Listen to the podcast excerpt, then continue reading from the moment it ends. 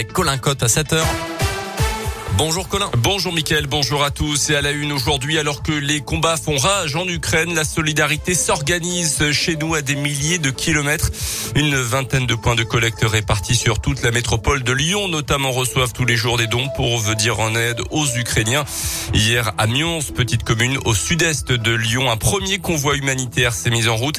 Deux camions de 26 tonnes ont été chargés dans la soirée pour rejoindre la Pologne. Léa Dupérin a été sur place pour les préparatifs pour Radio Scoop.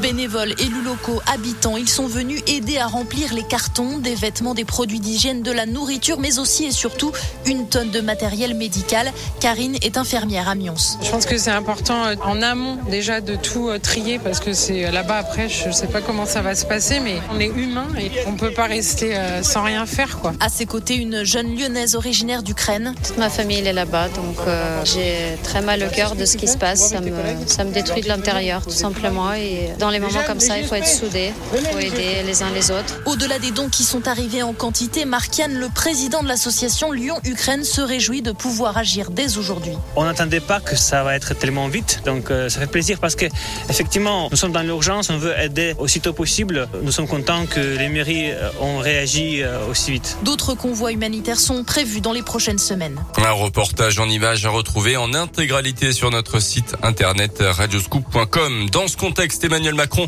a pris la parole hier soir à la télévision pour évoquer la guerre en Ukraine. Il a dit que la Russie était bien l'agresseur dans ce conflit armé, mais il assure que la France n'est pas en guerre contre ce pays. Le chef de l'État dit aussi être aux côtés des Russes qui ont le courage de défendre la paix en manifestant là-bas. Euh, en Ukraine, la ville de Kherson a été prise confirmation des autorités ukrainiennes. 7300 000 habitants et point stratégique pour le contrôle de la mer Noire dans le sud de l'Ukraine. Les euh, bombardements s'intensifient également sur Kiev, la capitale, et Kharkiv, la deuxième ville du pays. L'Organisation des Nations Unies dénombre déjà plus d'un million de réfugiés ukrainiens.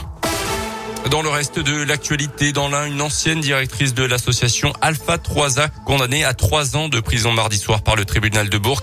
Recrutée avec un faux diplôme en 2018 par l'organisme indinois d'aide aux migrants notamment, elle avait multiplié les escroqueries à but de confiance selon le progrès. En 2020, la supercherie avait été découverte lorsqu'elle avait été incarcérée dans une autre affaire. Elle écope également d'un mandat de dépôt et de 50 000 euros d'amende. Son ancien compagnon a été condamné quant à lui à trois mois de prison avec sursis et 3 000 euros d'amende. Un accident de bûcheronnage hier dans l'Ain vers 14h à Rigna. La victime a été touchée à la tête par une branche selon le progrès.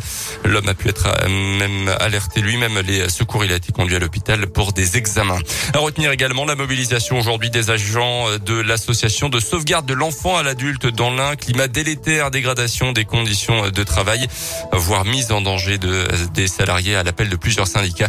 Ils appellent au rassemblement à 14h devant le siège de l'association La Sauvegarde à Perona. Du sport, du foot, Nice-Nantes, ça sera l'affiche de la finale de la Coupe de France après la victoire des Nantais au tir au but contre l'AS Monaco hier soir en demi-finale. Il y avait deux partout à l'issue des prolongations. La finale se jouera le 8 mai prochain au Stade de France.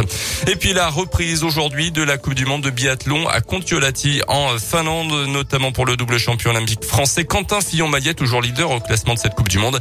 Notez que le tenant du titre, le Norvégien Johannes Bö, a mis fin à sa saison il y a quelques jours.